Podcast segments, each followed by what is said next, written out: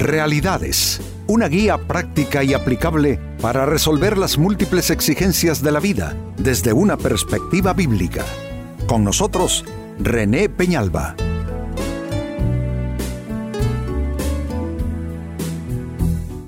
Amigos de Realidades, sean todos bienvenidos. Para esta ocasión, nuestro tema, ¿sabes realmente escuchar? Cualquiera responderá sí. Por lo general es lo que decimos. Claro que yo sé responder.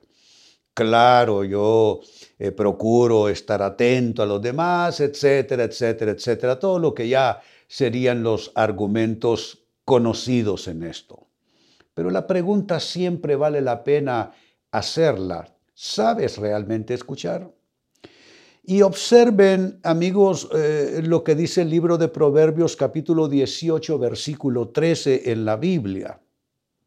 Es necio y vergonzoso responder antes de escuchar.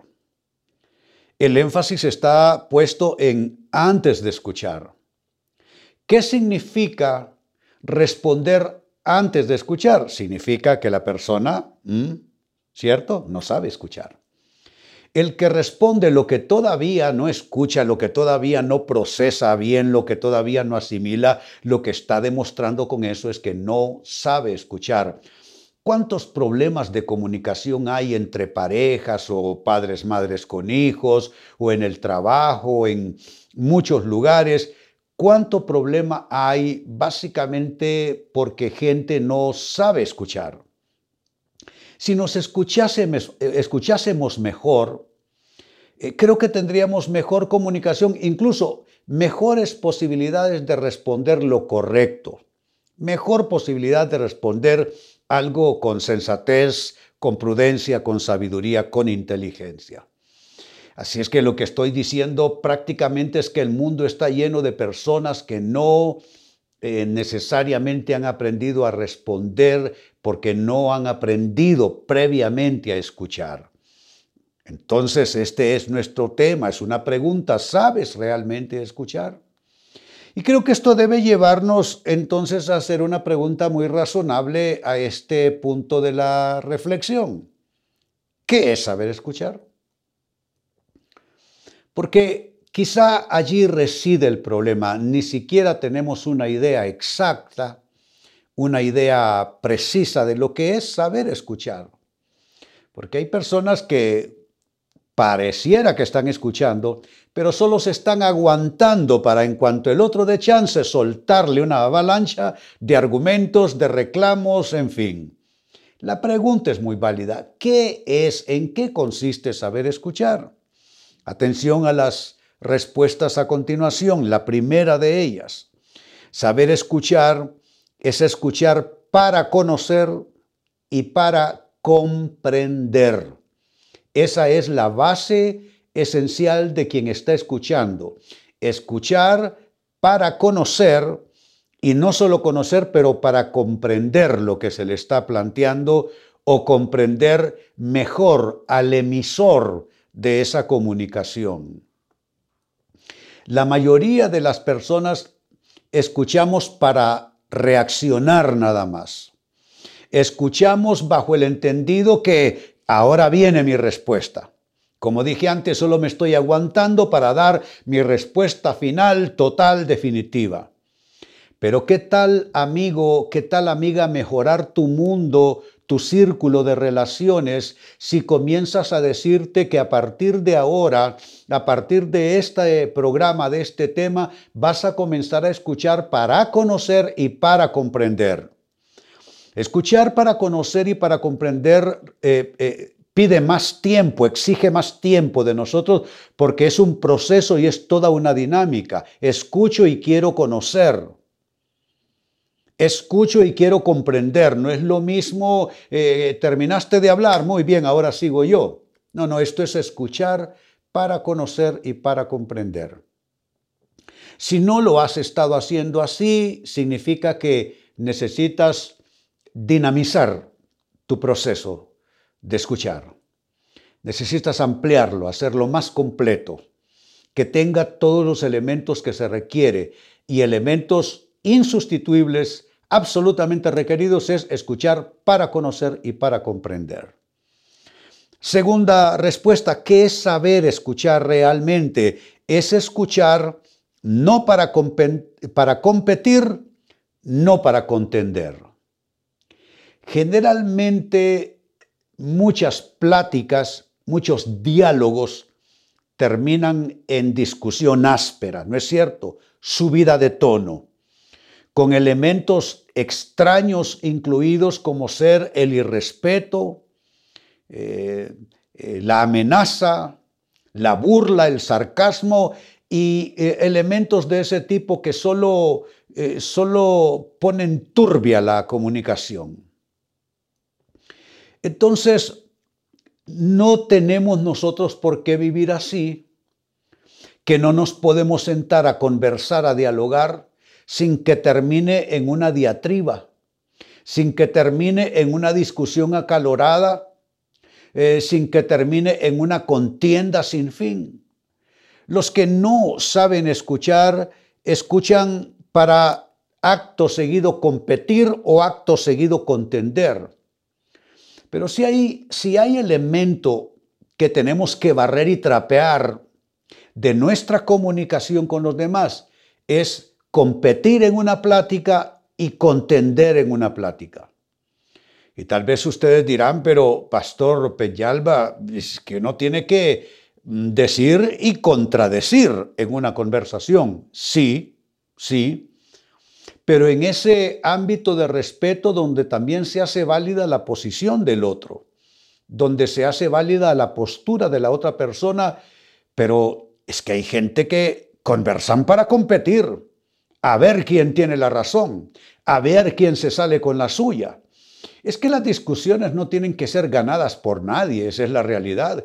¿Quién dice que toda todo diálogo, toda plática, toda conversación tiene que ser ganada por uno de los dos que están allí participando. No tiene nadie que ganar necesariamente.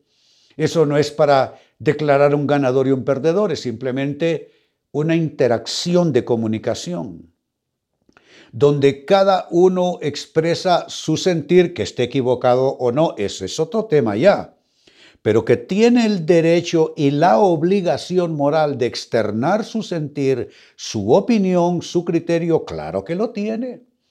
Y eso es lo que hace entonces constructiva una plática. ¿Qué me dices? Respetuosamente te escucho, trato de comprenderte, eh, yo te expreso también, tú me recibes con respeto, tratas de comprender lo que te dice, lo que te digo, y así en lo que esa dinámica va eh, llevándose a cabo, se van encontrando o bien puntos de coincidencia o bien potenciales eh, soluciones a la situación que se está planteando. ¿Se dan cuenta? Entonces, saber escuchar es escuchar no para competir ni para contender. Vayan capitalizando estos consejos. Lo primero eh, es escuchar para conocer y comprender.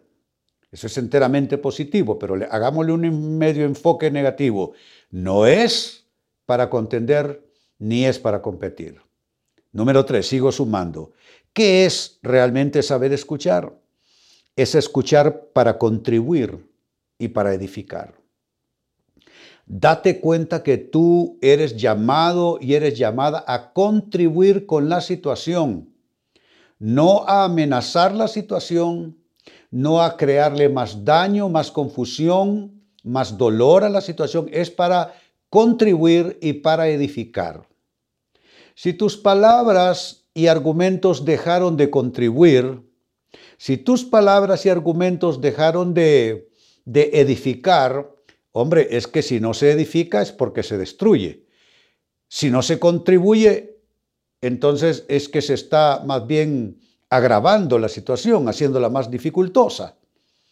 No, tiene que ser para construir y tienen que ser para contribuir también.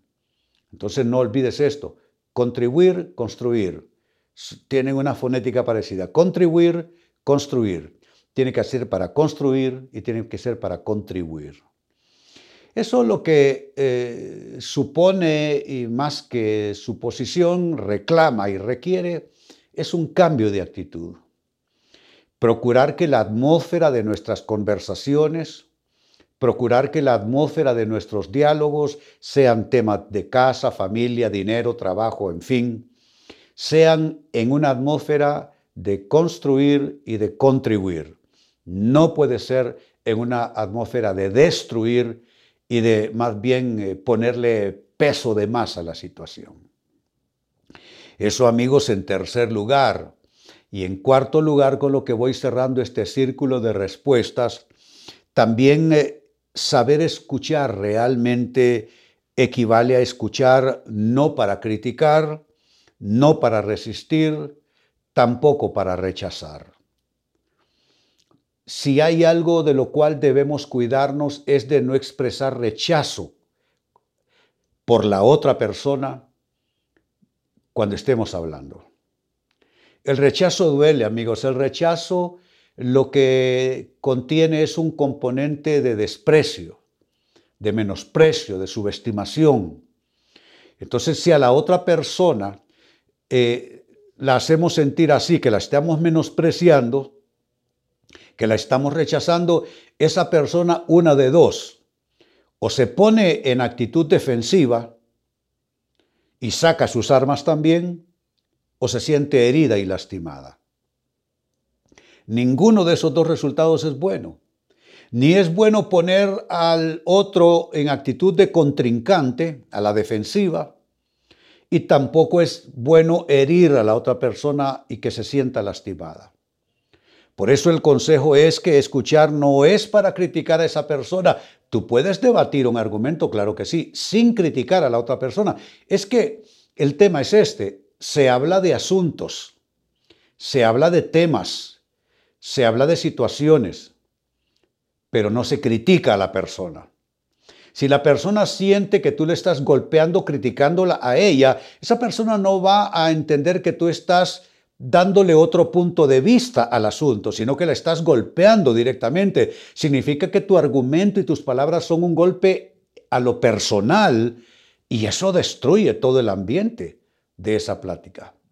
Por eso debes abstenerte de criticar a la persona, también de que sienta que la estás resistiendo y mucho menos que esa persona sienta que la está rechazando. No puede ser entonces escuchar para criticar, para resistir y para rechazar. Tiene que ser de otra manera. Amigos, la comunicación no es algo con lo que se nace. No nacemos con la habilidad de comunicarnos. De hecho, ni Adán ni Eva se mostraron como grandes eh, entes de comunicación y pareciera que es una, una dificultad que tenemos los humanos, pero se puede aprender. Porque lo comunicacional básicamente es actitudinal, por ahí comienza la cosa. Tú puedes tener un léxico perfecto para comunicarte, pero pésimas actitudes. Y entonces, igual, la comunicación va a ser mala, va a ser defectuosa, va a ser accidentada. Y tú puede ser que no tengas una gran capacidad argumentativa, pero si tienes buenas actitudes, lograrás conectar con la otra persona y comunicarse y tener buenos resultados en sus diálogos. Esto que les estoy compartiendo, amigos, se requiere en los hogares, se requiere en los centros de trabajo, se requiere en los eh, sistemas de gobierno, en la vida política, social de la nación, se requieren los círculos eh, eclesiásticos espirituales también, aún círculos deportivos, en fin, es que no hay escenario, no hay ámbito donde la comunicación esté de más, nunca la comunicación está de más. La comunicación es un tesoro, es un bien necesario donde hay dos o más que están interactuando juntos. Así es que vuelvo a mi texto original que nos eh, nos planta muy bien en la temática de hoy, dice el libro de Proverbios 18, verso 13, es necio y vergonzoso. Noten cómo se le califica, necio y vergonzoso responder antes de escuchar. La persona que responde antes de escuchar está diciendo a los cuatro vientos que no sabe escuchar. Eso es lo que está diciendo. Ni ha escuchado nada y ya está respondiendo. Y le es necedad y le es vergüenza. El mundo está lleno de este tipo de problemas. Creo que todos los hemos tenido en un momento o en otro, en una etapa o en otra. Pues con esta escritura se hizo una pregunta básica, ¿qué es realmente saber escuchar? Y les he dado cuatro pistas, cuatro respuestas, cuatro claves, que son las siguientes. Uno, saber escuchar es escuchar para conocer y para comprender. Este es un principio básico y esencial. Dos, saber escuchar es escuchar no para competir, tampoco para contender. Número tres, saber escuchar es escuchar para contribuir y construir. No puede ser para crear eh, destrucción y dispersión. Y número cuatro, saber escuchar no es para criticar, no es para resistir, no es para rechazar.